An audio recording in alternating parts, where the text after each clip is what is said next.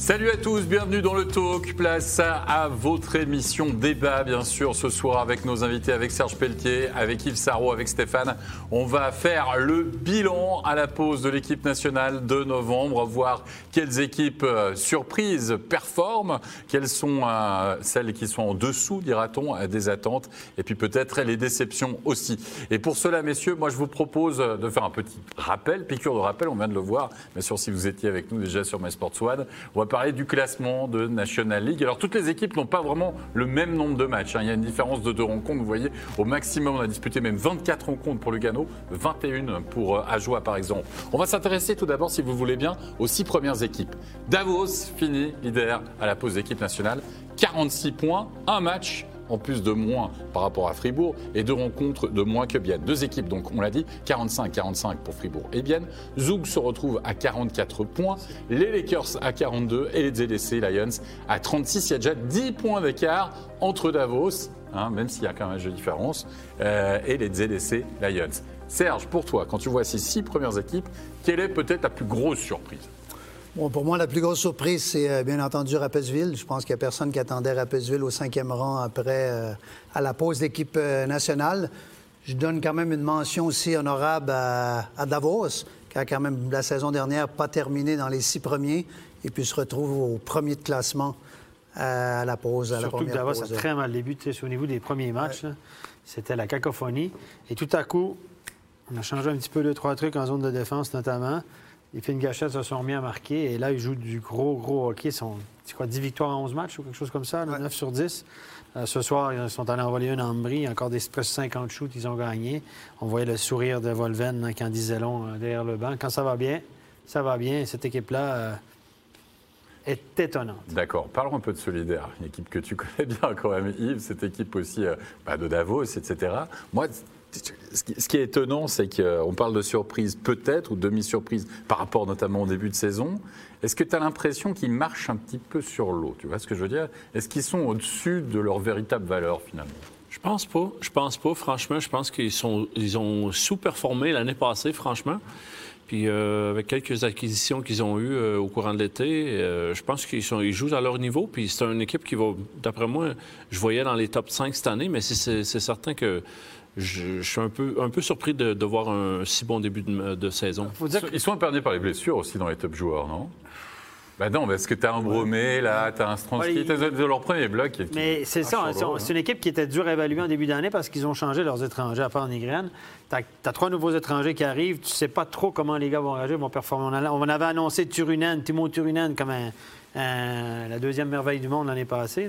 Et euh, finalement, ça n'a pas fonctionné. Il y avait des stats avancés incroyables. Rafaner a dit meilleur joueur de stats avancés en Finlande. Mais les gars qui arrivent du championnat finlandais, c'est pas le même niveau qu'en Suisse. C'est beaucoup plus lent, c'est avec beaucoup, beaucoup de jeunes.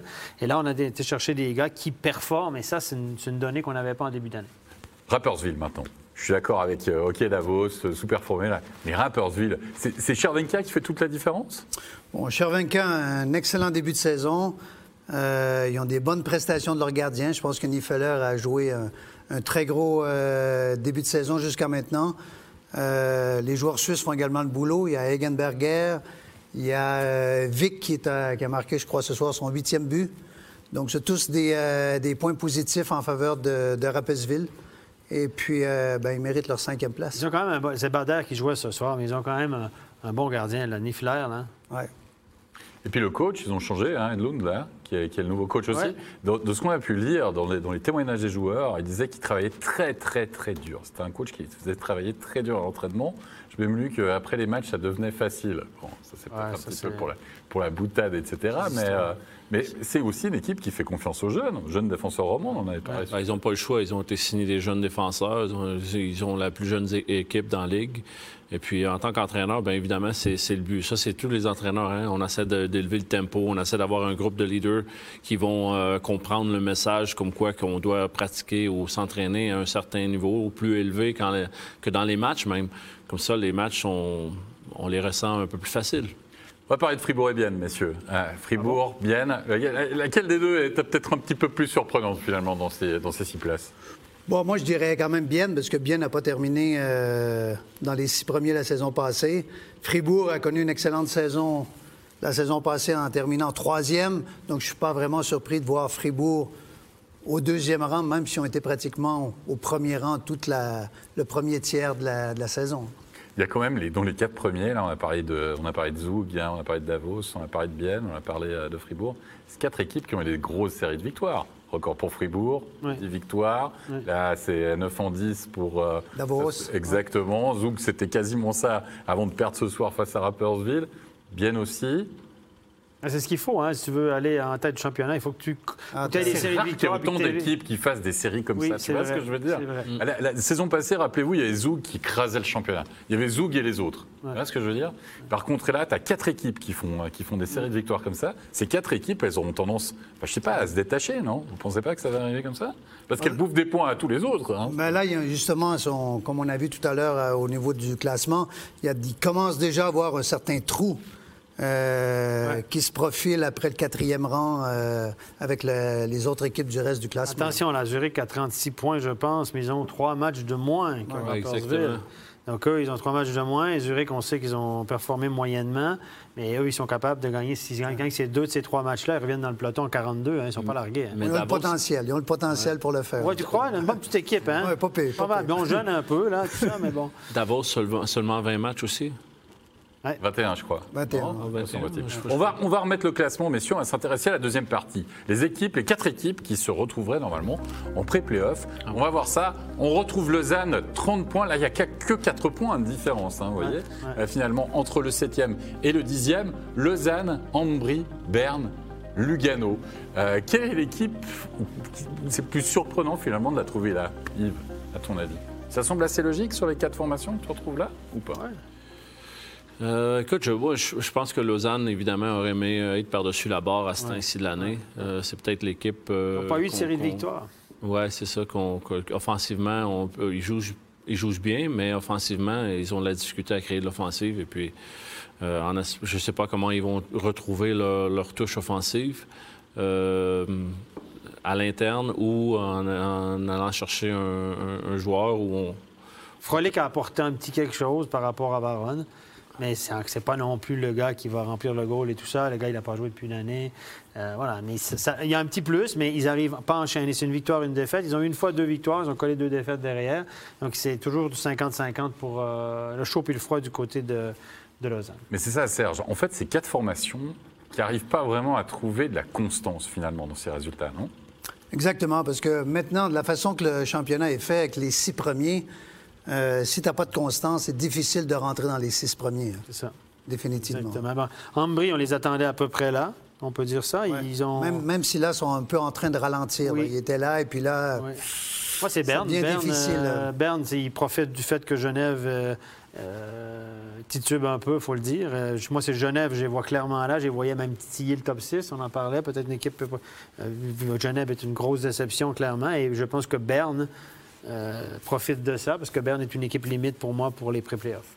On va parler de Lugano euh, maintenant, euh, messieurs, parce qu'on a tendu notre micro à l'issue de la défaite hein, de ce soir du HC Lugano du côté de Berne, à l'entraîneur Chris Max Orley pour revenir sur le match, puis surtout bah, pour faire un peu le bilan justement à cette pause de novembre. On l'écoute. Chris, tonight your, your team worked hard, but pro didn't, probably didn't get the, the result you expected.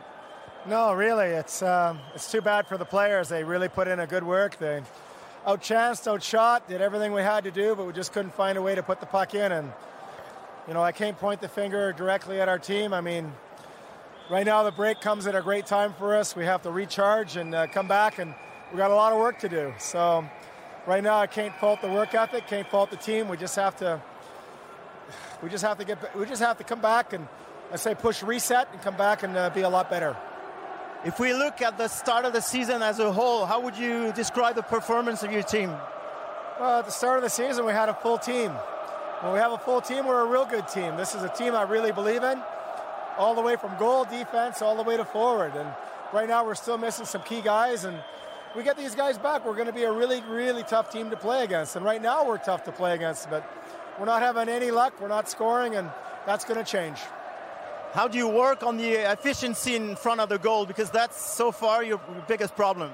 It is. I mean, we're getting lots of shots. We're making a lot of goalies look like superstars right now, and we're hitting them. It's, you know, we're not hitting the mesh, And uh, it's all about trying to get pucks behind goalies. And it's just going to be something on a day by day basis and uh, some confidence internally. And for me right now, I'm just, you, know, you just have to sort of back off and, you know, let the team try to figure it out for themselves and try to apply what we can apply at the, at the necessary times.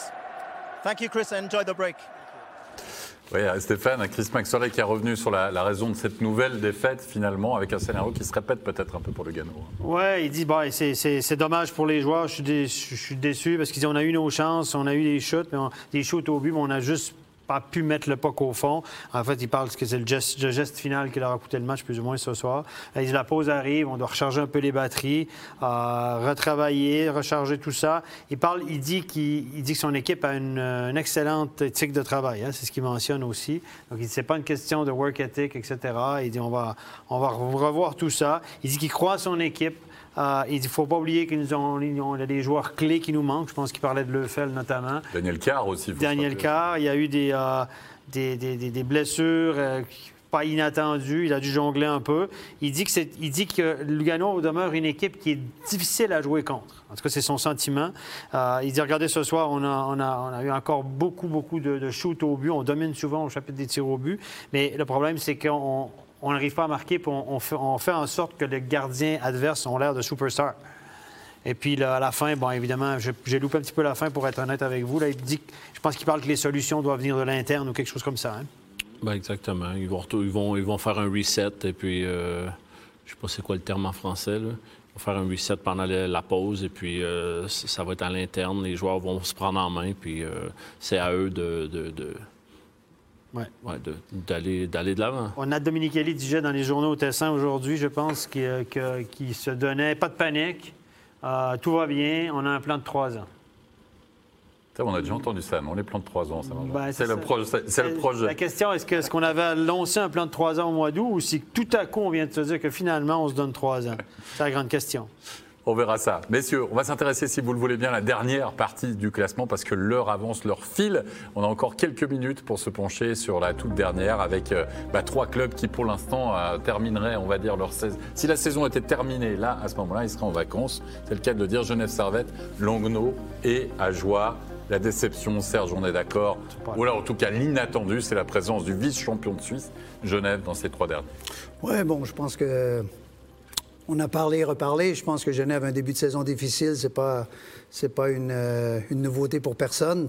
Je suis un petit peu surpris aussi de voir euh, Lagno là parce que leurs étrangers performent vraiment bien. Je m'attendais de voir un peu euh, aux alentours de Ambry Piotta. Normalement, c'est toujours deux clubs qui bataillent euh, au même niveau dans, dans, le classement. Et pour Ajoie, ben on savait que c'était pour une saison, euh, être une saison euh, compliquée. Je pense que le, président l'a dit, euh, le directeur sportif l'a dit, le coach l'a dit également. Donc, de temps en temps, on a des joies, mais de temps en temps, en a joie, on a aussi quelques déceptions, mais on, s'attendait à ça. Yves, je sais qu'à Genève, on déteste quand on parle de ça, mais quand tu perds une finale de championnat, c'est vrai que tu as quand même besoin d'un temps pour la digérer. Tu peux penser quand même que ça... Ben, moi, influe sur oui, moi, je pense que ça l'a affecté mentalement, évidemment. Les gars n'ont pas eu le break qu'ils auraient dû. Euh, ils sont revenus avec un, effet euh, amer dans la bouche, évidemment, par rapport à cette finale. Écoute, puis comme, on le dit, puis on le répète encore une fois, a des joueurs qui n'ont pas eu la chance de, faire une bonne préparation et tout ça. Et puis là, c'est là, ils n'auront pas d'excuses après les deux semaines de vacances, par exemple. Là, il faut qu'ils reviennent, puis il faut qu'ils jouent du hockey à, leur niveau. Et puis euh, encore, on revient au match de ce soir. Il n'y a aucune excuse euh, de perdre un match euh, dans cette situation-là après deux périodes et c'est 3-0. Cette défaite-là va faire mal. Oui, mais je suis d'accord avec toi, elle va faire mal, mais à un moment, là, on parlait de la, défaite en finale. Tu, tu, dois... Chris a dit il faut faire un reset. Moi, je pense qu'à Genève, il faut faire un reset aussi. Un reset où tu te dis, et là, les 6, ça va être compliqué. Il faut accrocher. Ah. L'objectif, ça doit être les pré-playoffs maintenant, non? Bon, si on regarde Zug, euh, Zug, la saison dernière, a fait champion. Si je me trompe pas, je crois que la saison avant, ils avaient perdu en finale, non?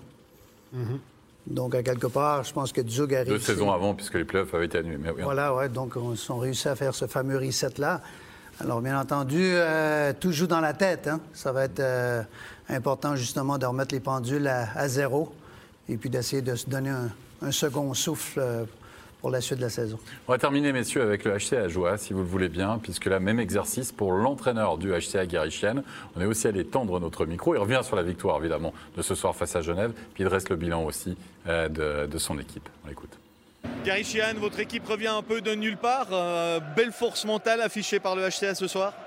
Oui, très belle réaction. Je pense que après 40 minutes, malgré qu'il dominait au score, on a eu des occasions. Et puis, euh, on n'a vraiment pas été capable d'avoir la chance avec nous beaucoup. Il faut la faire tourner. Et puis, euh, à force d'essayer, c'est venu. Mais je pense que la réaction des joueurs au troisième, elle est excellente. Quelque part, c'est pas aussi la victoire de l'équipe qui est le mieux dans sa tête à l'heure actuelle? Ben, je pense qu'on est. Euh, si tu veux, on essaye de progresser à chaque match. Et puis, euh, quand on arrive à jouer euh, simplement, ça va bien. Mais quand on veut jouer compliqué, on a, on a souvent des, des montagnes russes. Et puis, c'est difficile pour le moral des joueurs. Mais je pense que oui, mentalement, on, est, on, on commence à prendre du rythme. On commence à être à savoir ce que ça prend pour gagner. Et puis ben, ce soir, on a eu le gardien de but, puis on a eu une unité spéciale qui a quand même euh, été importante pour le, le, se remettre dans le match. Euh, je pense que le 4 contre 5 aussi, on a tué une pénalité sur le coach challenge qui était importante. Il y a tous des petits détails comme ça, mais je pense surtout c'est euh, c'est la résilience des joueurs et puis euh, le caractère des joueurs au troisième tiers. Merci. Merci. À la fin, messieurs, on va regarder les chiffres à la fin de la saison. On l'a dit, hein, avant cet exercice, on l'a dit, Stéphane. Si Ajoie arrive à faire aussi bien que Rappersville pour leur première saison, 33 points, je crois, Rappersville, la première saison, 31, 30, semble-t-il. ouais, 30, 30, ouais, 31, je crois. ouais.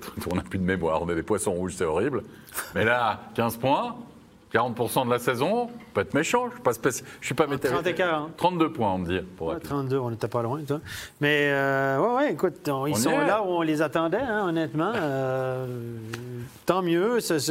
Ils- pour eux, c'est tout bénef. Là. Juste avant la pause, tu reviens, tu gagnes ce match-là. Ça va être beaucoup plus relax à la pause. Là, de- ils ont fait des points la semaine dernière, fait des points ce week-end. Là, on y croit gentiment. Comme il dit, on va commencer à y croire et tout. Bon, je, je le trouve assez optimiste. On appelait Serge Pelletier était monsieur positif, mais là, je pense que Gary Sheehan est devenu monsieur positif. ma place. Je le trouve, il a pris ta place. je, je trouve qu'il est très positif en disant qu'on a eu nos chances de marquer, euh, la, chance- de tourner. Ils n'ont pas eu beaucoup de chance dans les deux premiers tiers. Mais si je, euh, je- quand je parle à Gary, c'est un gars qui est toujours positif. Oui, on va y arriver. Il y croit. Euh, au mois d'août, il y croyait. Dans son discours, il reste toujours positif avec ses joueurs. Donc, euh, positif dans le sens où je crois en mes joueurs. Donc, euh, voilà, quand on y croit, ben, ben, bonnes choses arrivent. Absolument, des bonnes choses arrivent. On le voit avec cette victoire au tir au but euh, ce soir. Messieurs, on arrive à la fin de cette émission. Ça va être la pause aussi, bien sûr, pour nous. Il y a d'autres rendez-vous avec la Deutschland Cup, bien sûr, la semaine prochaine, puisque place à l'équipe de Suisse. Toutes les rencontres, vous allez bien sûr pouvoir les suivre sur MySports. On va remercier Serge Pelletier, on va remercier évidemment Yves Sarrault. Stéphane, Oui. Oui Oui. J'allais dire, je te remets dans le formol. Non, bien sûr, tu vas prendre des vacances, puis tu vas revenir bon pied, bon oeil Oui. pour la rentrée, On parce que nous là. aussi, c'est 19, pareil. On sera là. On va soigner les petits bobos. En bas du corps, en haut du corps, parfois pour les migraines. On va remercier toute l'équipe technique et vous souhaiter une très bonne fin de soirée, un bon week-end à vous et rendez-vous dans deux semaines. Bye bye. Bye bye.